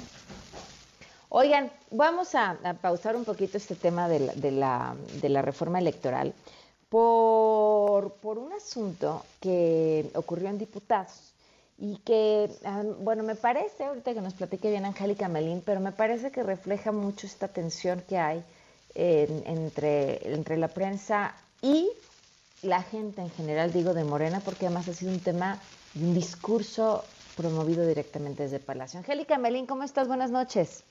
Hola, eh, Pamela, muy buenas noches, qué gusto saludarte. También saludos para el auditorio. Aquí en la Cámara de Diputados se presentó un incidente con la bancada de Morena. El origen de todo esto fue cuando la fracción parlamentaria Guinda presentó, anunció la presentación de una queja contra el consejero presidente del INE, Lorenzo Córdoba Pamela, por eh, utilización de recursos públicos, esto para eh, difundir o promocionar la marcha del 13 de noviembre, en la marcha que se organizó a favor del INE, en defensa de la democracia y, bueno, pues contra la reforma electoral eh, constitucional que había mandado el presidente de la República y que, bueno, pues ya se resolvió a través del plan de los diputados de Morena al presentar esta, hacer este anuncio de esta queja en contra del titular del INE, del consejero presidente, bueno, pues eh, dieron datos de que se trata su queja y cuando se les preguntó eh, qué pruebas ofrecerían al órgano interno de control del Instituto Nacional Electoral para que se pudieran investigar las conductas de las que están señalando al consejero presidente. Lorenzo Córdoba, se registró un incidente, pues un, unas frases y unas insinuaciones de que la prensa en San Lázaro, en particular una compañía reportera, estaba trabajando para el INE o contratada por el INE y bueno, pues eh, esto provocó molestia entre los compañeros que cubrimos la fuente parlamentaria aquí en la Cámara de Diputados y se desató todo este incidente de las tortas. Vamos a escuchar lo que dijo el diputado Mario Yerges, el representante de Morena ante el INE Pamela, al dar detalles de qué fue lo que denunció precisamente con respecto al consejero Lorenzo Córdoba y a la marcha del 13 de noviembre. Escuchemos. Presentamos la denuncia porque se están utilizando recursos públicos y desde luego creemos que el presidente Lorenzo Córdoba Vianelo pues, ha utilizado los recursos a su alcance que son públicos para abonar a esta convocatoria y que finalmente se manifestó en la pasada marcha. Los videos que él hace, eh, pues desde luego los hace en las instalaciones de la propia institución y eh, después de que el diputado Yergo hiciera estos señalamientos, cuando la prensa le preguntó para abundar más, para conocer más detalles de esta queja, pues qué pruebas presentaría eh, Morena ante el INE en contra del consejero presidente y también pues cómo cuantificaba el posible eh, la posible utilización del erario de recursos públicos eh, con fines irregulares y al, con, al representante de Morena ante el INE no le agradaron los cuestionamientos, incluso los consideró excesivos. Y así en los siguientes términos se refirió a una de nuestras compañeras reporteras acreditadas aquí en la Cámara de Diputados. Vamos a escuchar al diputado Mario Yergo y en esta eh, audio que vamos a escuchar también Pamela se oye pues los reclamos de los compañeros reporteros acreditados que consideramos bueno pues hubo una insinuación y, pues, inaceptable y también una ofensa a los periodistas. Vamos a escuchar al diputado Mario Yergo. ¿Trabaja usted en el INE? No. No, yo soy periodista. No pregunto nada más por lo, porque está comentando, está preguntando, está insistiendo. Yo no le insinué absolutamente nada. Ante la falta de argumentos de esta denuncia, ¿es obvia la, la pregunta de la, de la compañera? Le estoy respondiendo. La respalda, la, una reportera, es una falta de respeto que le diga, que le pregunte. No, no hice, no, no fue, no fue esa, no fue esa mi intención. Nada más para aclararle, diputado, entonces... Felicidades. Eh, espérate. La, eh, Pamela, la compañera periodista le aclaró al diputado Yergo, mi nombre es este, soy reportera acreditada en la Cámara, mi medio eh, de comunicación, la compañera trabaja para Cadena Raza, tiene más de 70 años de ofrecer información al público y ahí el diputado Yergo le respondió, así, pues felicidades. Bueno, este incidente pues eh, provocó que la conferencia de prensa eh, terminara de manera abrupta. Los legisladores de Morena y el coordinador parlamentario Ignacio Mier se presentó en la sala de prensa a pedir disculpas por la actitud de su compañero de bancada. El diputado Yergo no sí, presentó disculpas a, a la compañera ofendida, al menos no de manera pública. Y bueno, después de eso, hubiera ahí terminado el asunto Pamela, pero a la bancada de Morena pues le pareció bien enviar pues, como desagravio, parte del desagravio, paquetes de comidas, unas casitas de unicel con tortas, con frituras, con un dulce, pues para limar asperezas. Y pues esto no, no nos pareció, no le pareció a los compañeros reporteros acreditados aquí en la Cámara de Diputados, pues lo más adecuado, sino pues, como más ofensivo, se decidió ponerles a todas y cada una de las cajas que trajeron los integrantes de la bancada de Morena aquí a la sala de prensa de la Cámara de Diputados, letreros con eh, pues sentencias sencillas pero significativas. La fuente no se toca, eh, no a las tortas del bienestar, eh, la fuente no se toca ni vende. Este tipo de mensajes para pues, también expresar pues la entrega de una torta después de un incidente, un roce por temas periodísticos de parte de diputados, en este caso de Morena, a los periodistas, pues no, no fue lo más adecuado y esto fue lo que ocurrió con las tortas del bienestar aquí en la Cámara de Diputados. No, bueno. Pues sí, a ver, no sé si compartas conmigo la, la apreciación, ahora sí que a ti que te tocó vivirlo, pero, o sea, sí hay esta, esta constante descalificación a la prensa por hacer su trabajo, que ha sido un modelo de comunicación de casi todos los miembros del partido en el poder, y que evidentemente termina viéndose reflejada de esta forma, ¿no? Y que, y que pues, pues sí, también para la prensa no está padre que todo el tiempo estén descalificando tu trabajo, lo que estás haciendo es preguntar. Claro, y además eh, la reacción del legislador morenista pues fue a una pregunta periodística de interés claro. sobre el tema que ellos mismos convocaron eh, para comentar, para hacer público, y eh, bien dicen por ahí, Pamela, que la forma es fondo y este asunto de las tortas lo reflejó muy claramente. Pues sí. Muchísimas gracias. Buenas noches. A ti, Pamela. Hasta luego. 8 con 21. Una vuelta al mundo del deporte. El marcador de Rosa Covarrubias en MBS Noticias. Rosy, ¿cómo estás? Pam, ¿cómo estás? Buenas noches. Ya mañana arrancan los cuartos de final del Mundial allá en Qatar. Y bueno, uno de los partidos, o más bien el partido que quizá pueda llamar la atención por el nivel y la calidad que han mostrado en este Mundial ambas selecciones. Argentina, que estará enfrentándose a la selección de Países Bajos dos equipos que pues en las estadísticas están parejas en, en cuanto a los goles anotados y los goles recibidos. Países Bajos que ha demostrado con Luis Van Gaal ser un equipo más consistente, mencionarlo, Pam, eh, la última vez que perdió eh, Luis Van Gaal eh, al frente de la selección de la naranja mecánica fue precisamente en 2014 en penaltis ante Argentina en la fase de semifinales. Así que a ver si el día de mañana eh, el Países Bajos da la sorpresa y vence a Argentina, aunque hay que mencionarlo, los argentinos son favoritos para llevarse la, serie, sobre todo por el envión anímico que pueden tener con el tema de llevar a Lionel Messi a conquistar el único título que falta, que es un mundial. Y respecto a este partido y al tema de la serie de penaltis, esto fue lo que dijo Lionel Scaloni, su técnico.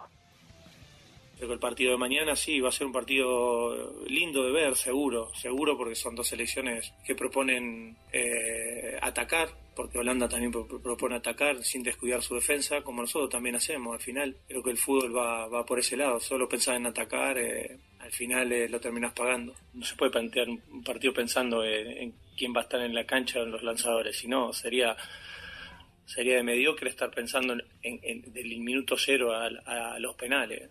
No, no, no, para nada. Cuando esté el partido en desarrollo eh, y falte lo que tenga que faltar, nosotros el partido lo pensamos en, ganarlo en el tiempo reglamentario o en el tiempo si es, se va al suplementario, pero ya se verá en los últimos minutos. Este partido va a ser a la una de la tarde y a las nueve de la mañana Brasil, que bueno, pues es uno de los equipos con, con mejor ofensiva en este mundial bueno, pues buscará clasificarse a la semifinal enfrentando a Croacia, que si bien no se vio como se esperaba, porque es la subcampeona mundial ante Japón, terminaron empatados, terminaron ganando en penaltis los croatas, bueno, pues saben precisamente los brasileños que puede ser un rival que se les complique. Tite, el director técnico de Brasil, dice que su selección no va a perder el estilo, que es siempre ir al ataque. Vamos a escucharlo. A identidade do futebol brasileiro não fui eu, é toda uma geração que surgiu agora, são os técnicos da categoría de base. Es la identidad del fútbol brasileño, no es algo que surgió ahora.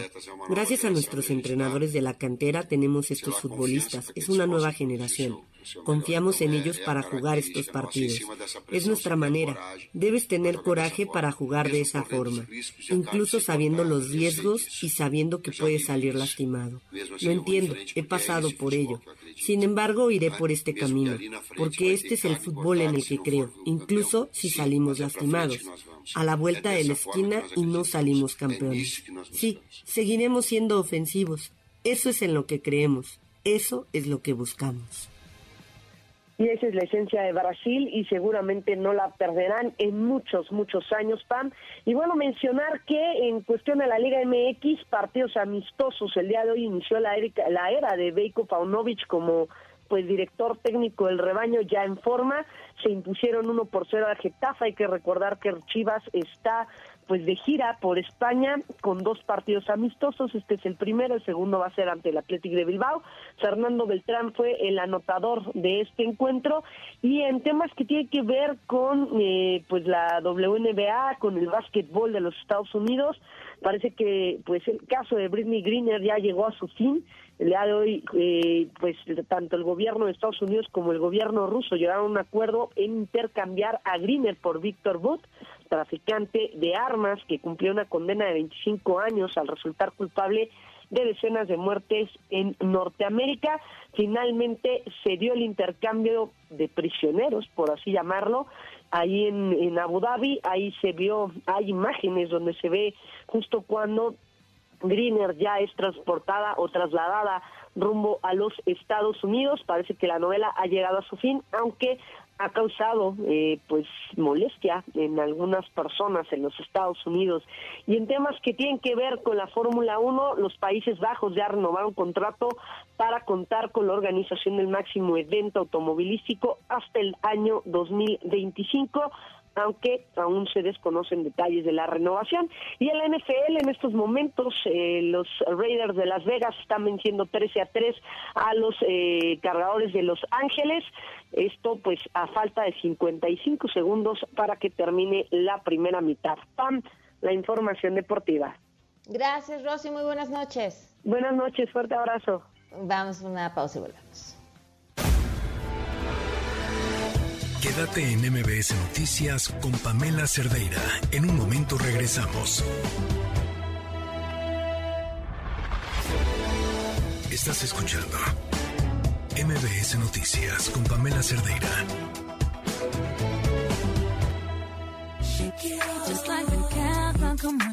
Continuamos en MBS Noticias. Gracias por seguir con nosotros. Ya les platicábamos sobre este caso de, a ver, estamos hablando de tres personas sentenciadas a 50 años de cárcel por secuestro en medio de pues, un procedimiento como son la mayoría.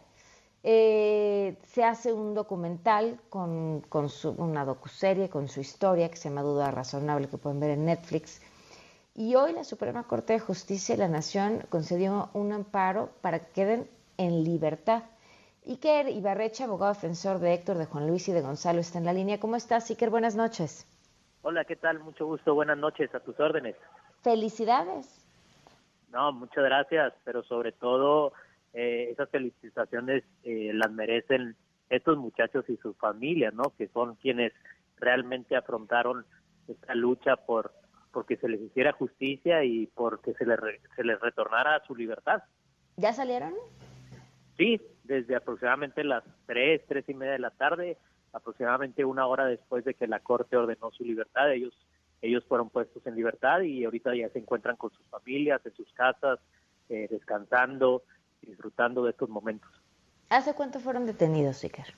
Ellos fueron detenidos hace siete años y medio, el 20 de junio del 2015. No, ¿y quién te regresa ese tiempo, no? Esa es la, parte de la justicia eh, en la que en la que la que resulta imposible resarcir. Exacto, exacto. Sí, más allá de, de las acciones que ellos que ellos pudieran contemplar, emprender en contra de, digamos, lo, de los errores judiciales que hubo, la realidad es que estos momentos, pues nadie se los puede regresar, ¿no? Eh, uno lo ve en cómo te platican ellos, cómo dejaron a sus hijos pues, siendo unos niños pequeños y ahora salen y, son niños casi de su estatura, grandes, ¿no? Todo este tiempo que han perdido y que nada ni nadie les podrá eh, regresar. Oye, Iker, me, me preguntaba mientras eh, pensaba en este caso, ¿cuán, qué, qué porcentaje del, del, del, éxito en esta resolución está relacionado con el haberlo convertido en una docuserie, en que se transmitiera a través de Netflix, en que llegara a más personas y demás?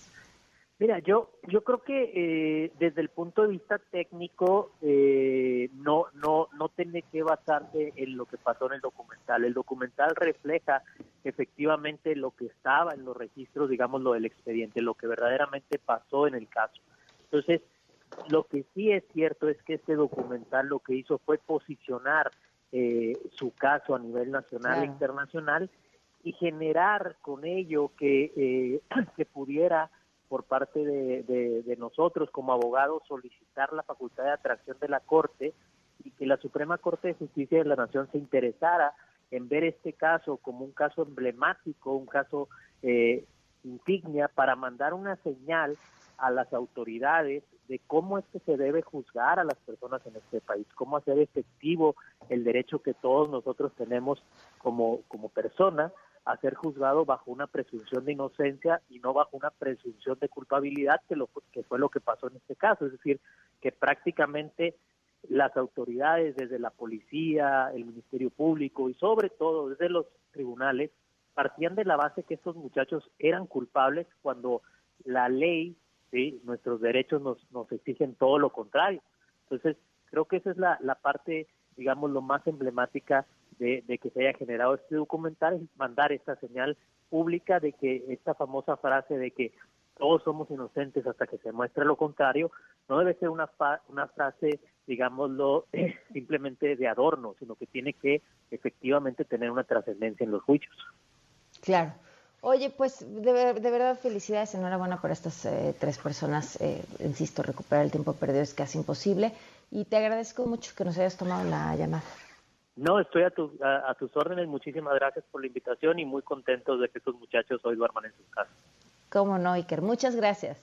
Hasta luego. Gracias. Buenas noches. ¿Cuántos casos más así? ¿Cuántos están en una misma situación? Y, y que además hacen un trabajo como el que se hizo para que obtuvieran su libertad, pues resulta que eh, incosteable, ¿no? O sea, nada más pensemos en tiempo, en dedicación, en abogados, en uno que se vuelve emblemático, pero ¿cuántos quedan en la misma situación? 8 con 34. Quédate en MBS Noticias con Pamela Cerdeira. En un momento regresamos. Estás escuchando MBS Noticias con Pamela Cerdeira.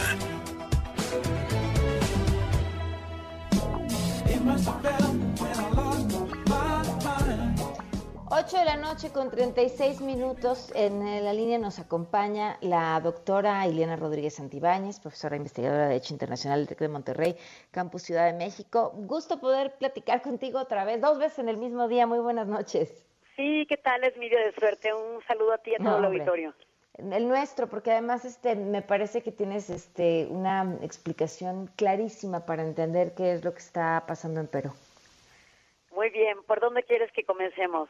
Eh, yo creo que desde que desde que llegó el hoy expresidente al poder, ¿no? Desde la llegada de Pedro Castillo, porque pues sí es muy importante este contexto de cómo de cómo llegó al poder eh, y, qué tipo de personaje era.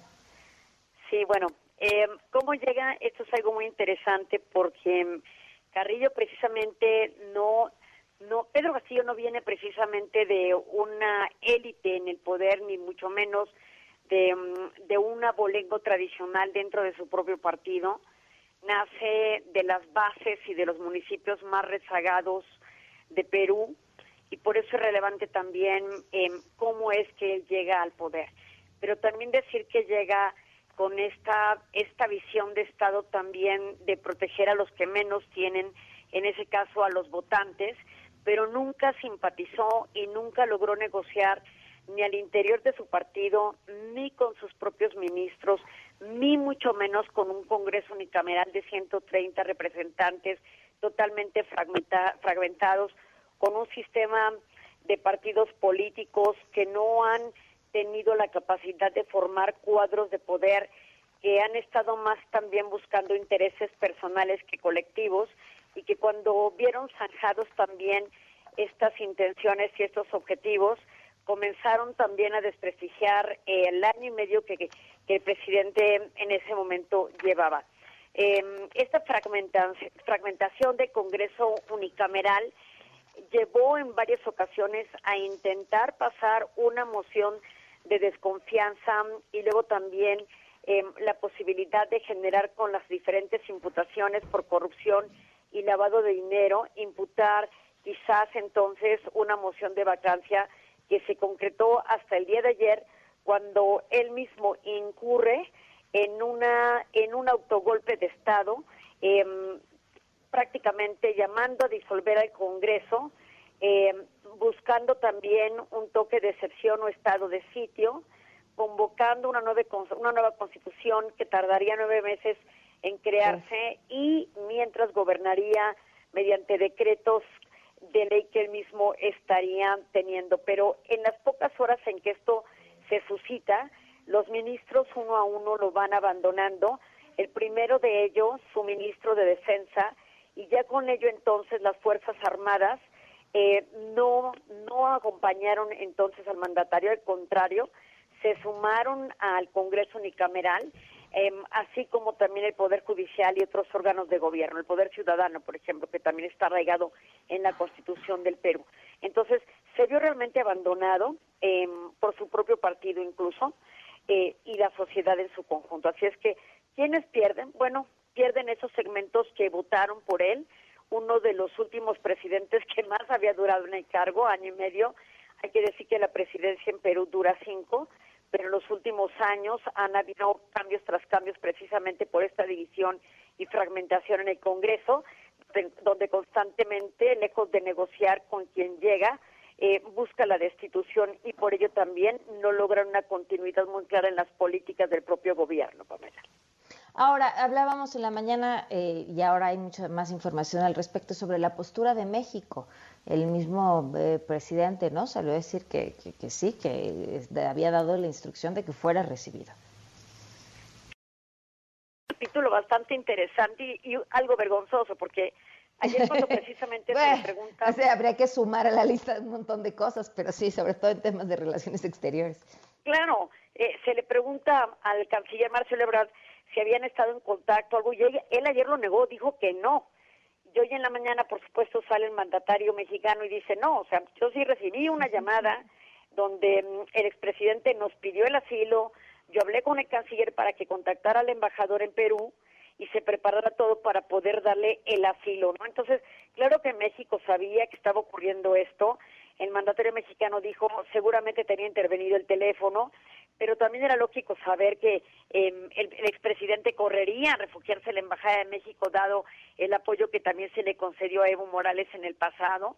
Entonces, em, me parece que, bueno, más que nada, el gobierno mexicano trató un poco de darle tiempo al gobierno de Perú para tratar de disipar las dudas que se estaban dando en torno de este impas al interior y por supuesto al exterior en la relación con México que siempre pues ha tenido una política de brazos abiertos respecto del asilo, pero en este caso eh, recordemos que mm, está siendo imputado por violar a la propia Constitución y ese acto de rebelión está configurado como un delito en el Código Penal del Perú y este sí que puede ser un hecho trascendental para imputarle responsabilidad y mantenerlo encarcelado.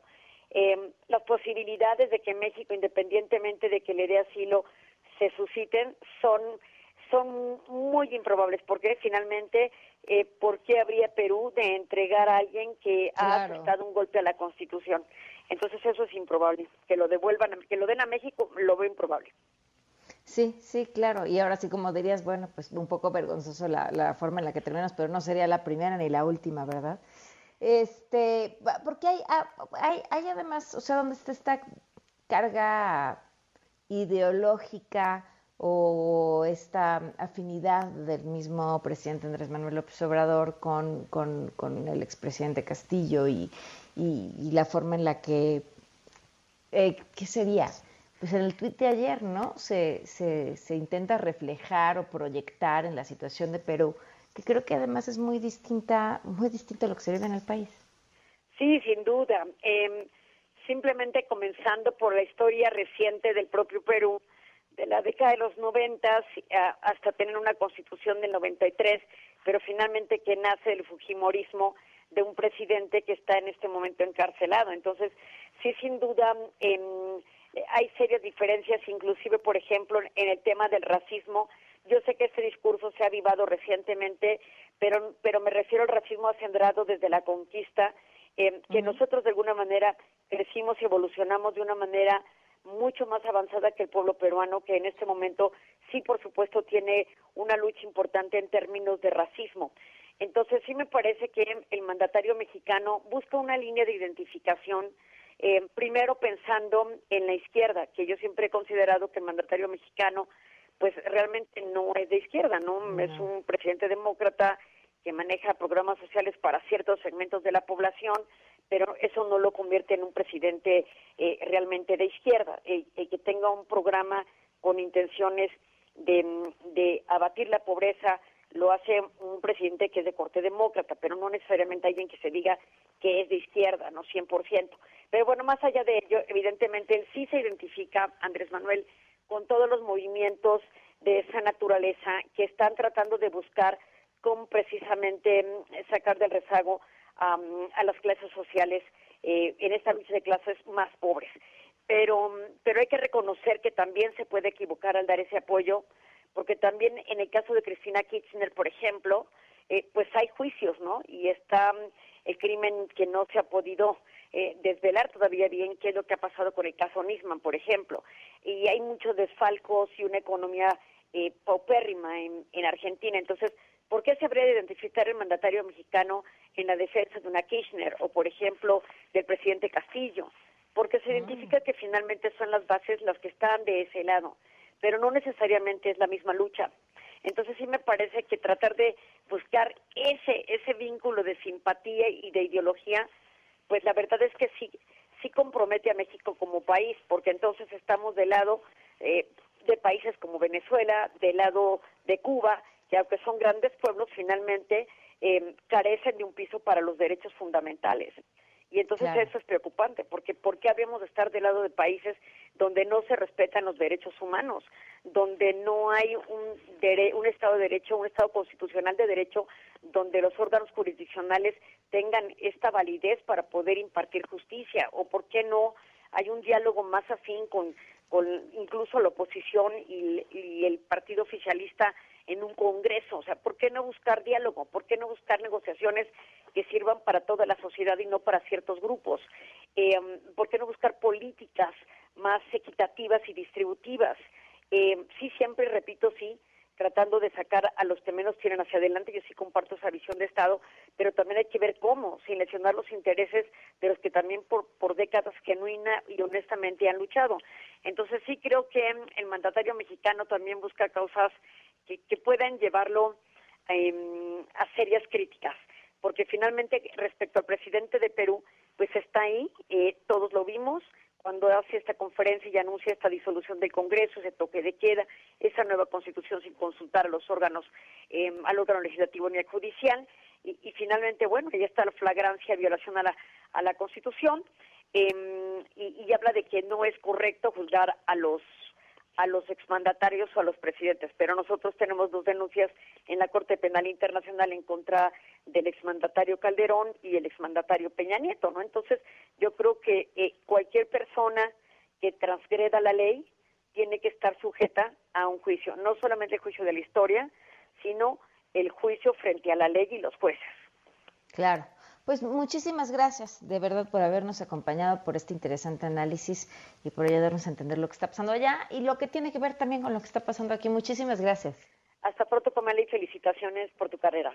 Siempre muy No, hombre, admirada. A ti les decía al equipo, ¿a poco no es una crack la doctora desde, desde la tarde que, le- que pedíamos buscarte para, para hablar de este Muy tema? amable. Muchísimas Que gracias. tengan buena noche, chao. Buenas noches. La doctora Ileana Rodríguez Santibáñez, profesora investigadora de Derecho Internacional del TEC de Monterrey, en la Ciudad de México. Vamos a una pausa y volvemos. Quédate en MBS Noticias con Pamela Cerdeira. En un momento regresamos. Estás escuchando MBS Noticias con Pamela Cerdeira. Consejos empresariales con Tania Wynn. Hola, ¿cómo estás? Muy buenas noches. Hola, Pam, qué gusto escucharte. Oye, ya te extrañaba, este, y además traes un tema pues siempre traes temas asazos, pero el del día de hoy me parece que va a ser útil para, muy, muy útil. O sea, es no solamente útil para todas las personas, esos son todos los consejos que nos traes, pero el de hoy es algo que ni siquiera habían pensado.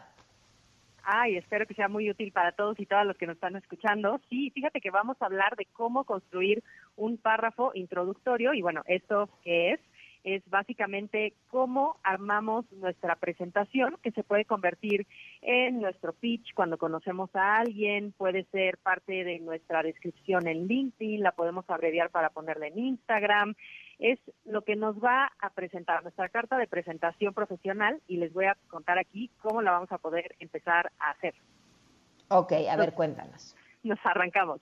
Eh, para construir este párrafo necesitamos dos cosas. La materia prima, que es la carnita de todo lo que hemos hecho, nuestros resultados profesionales, lo que queremos destacar, y vamos a usar conectores de valor, que son palabras que unen esta materia prima y puede ser eh, tipo soy fuerte en tales áreas, me caracterizo por, me identifico con, eh, puede ser soy hábil para tal, destaco por, soy apasionada en esto.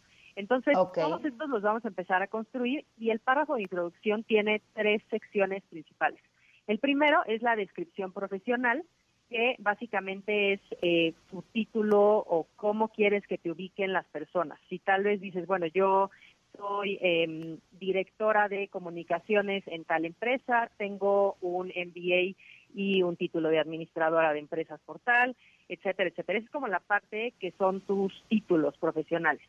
La segunda es el enfoque y el campo de acción en el que te especializas. Entonces puedes decir, eh, ya que dijiste esa primera parte, que tienes una fuerte experiencia en gerencia de producto eh, o algo parecido, ¿no? Algo que identifique qué es en lo que tú te desempeñas en tu día a día como profesional. Y la tercera es la venta personal, que ahí sí ya podemos hacer uso de eh, muchas más eh, resultados o éxitos que hemos tenido en nuestra carrera. Entonces ya ahí puedes decir, yo analizo el mercado, las tendencias, las oportunidades y eso me permite crear y desarrollar estrategias comerciales y de mercado rentables, por ejemplo. Y ahí te puedes explayar un poco más. Eh, yo recomiendo que tengamos uno o dos párrafos de introducción porque hay veces que puedes hablar más o hay veces que tienes un minuto literal para presentarte con alguien y causar una buena impresión. Y esto en LinkedIn, ya que tienes el párrafo, lo puedes eh, pegar directamente como esa descripción exacta de eh, lo que te describe en estos tres ámbitos que estamos viendo, estos tres puntos. Y en Instagram puedes abreviarlo y poner, tengo un MBA o soy directora de tal, eh, hago estrategias comerciales rentables, trabajo con equipos de alto nivel, ¿no? Una o dos, tres frases que ayuden a las personas que llegan a tus perfiles sociales a entender qué es lo que haces, quién eres profesionalmente y sobre todo qué puedes hacer para ayudar a esas personas. Entonces, tengo, creo soy que lo y más- hago. ¿Mande? Tengo, soy y hago. Sí, justo. Y esta manera en la que cuentas tu experiencia va a hacer que te vendas de manera asertiva, que creo que es lo que hemos repetido aquí hasta el cansancio, que quieras o no, siempre tienes una oportunidad de venta cuando estás conviviendo con otras personas, porque esas personas se pueden convertir en eh, tus representantes, tus fans, tus speakers, que te conecten con otras posibilidades que tú tal vez en ese momento no habías visto. Entonces, los animo a que hagan este párrafo de introducción. Recuerden, uno, descripción profesional, dos, enfoque y campo de acción, y tres, la venta personal.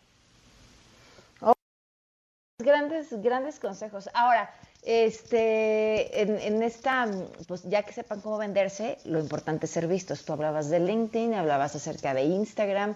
eh, yo creo que también hay que hablar acerca de Women Index. Totalmente. Sí, creo que hay muchísimas plataformas sociales, digitales para hacer ver nuestro trabajo y justo el trabajo de, de Women Index es visibilizar lo que hacemos las mujeres profesionales porque sabemos que en ese trabajo está diversidad de campos de acción, tenemos más de 90 eh, categorías profesionales y justo uniéndose a Women Index pueden crear un perfil gratuito en donde pueden hablar de lo que hacen, pueden subir su párrafo de introducción y conectar con medios, con empresas, con otras mujeres profesionales que eh, seguramente sumarán muchísimo a su carrera. Y pues eso, yo creo que hay que hacernos visibles eh, de forma offline, en eventos, en entrevistas, de forma online, en redes sociales, en donde podamos hablar de lo que hacemos y sumar también nuestro talento a, pues, la experiencia eh, de, de nuestra sociedad. Creo que es un deber de todas las mujeres hacerlo. Sí, sin duda. Oye, pues tenía que buenos consejos de verdad. Cuando desde que leí este eh, párrafo introductorio pensaba, claro, es como la primera impresión, ¿no? Esta que toda la vida nos dijeron, esa primera impresión no se olvida. Pues sí, nadie va a leer más de tres párrafos, como nadie ve más de 10 segundos de video, como y, y si es, si no captas, si no obtienes la atención, si no haces eh, esa conexión en las primeras frases, pues puedes perder una gran oportunidad. Totalmente, y creo que lo más importante es cómo tus talentos pueden eh, hacer que la persona que te está leyendo piense, claro, esta persona me podría ayudar a resolver esto. Y es enganchar, como dices, tienes muy poquito tiempo, la intención no es hacer una o dos cuartillas de todo lo que has hecho profesionalmente, pero sí muy puntualmente los resultados que le has dado a otras personas, a las empresas en donde has trabajado, para que más personas quieran adquirir tus servicios o tus productos. Claro, pues Tania, como siempre, muchísimas gracias. Te mando un fuerte abrazo. Muchas gracias, nos vemos pronto. Muy buenas noches. Sigan a, a, a Tania Pimentel, Tania Win y métanse a Women Index también. Oigan, por cierto, hace unos minutos el Instituto Nacional de Migración dio a conocer que se emitió una alerta migratoria en contra de Guillermo, Ilse, José, Sandra, David y Dora y Luis N. Bueno, todas estas personas a quienes se les libraron órdenes de aprehensión por los casos de meningitis en Durango. Insisto, a mí este caso me parece extraño que, que, que sean a quienes estén persiguiendo. Eh, cuando me parece que, técnicamente hay todavía un montón de preguntas por responder sobre qué es lo que lo provocó, sí, un hongo, pero ¿y cómo llegó? ¿Y cómo llegó y por qué es a estas personas a quienes deciden perseguir eh, legalmente? Pero bueno, ya hablaremos de eso después. Mañana es viernes, nos vemos 8 de la mañana, Imagen Televisión, 7 de la noche en MBC Noticias y, se quedan aquí en, en, MBC Noticias, por cierto, donde ya a nada de que empiece este concierto el 102.5. Soy Pamela Cerdea. Buenas noches. Ahora estás informado. Nos escuchamos el día de mañana con las noticias que tienes que saber. MBS Noticias con Pamela Cerdeira.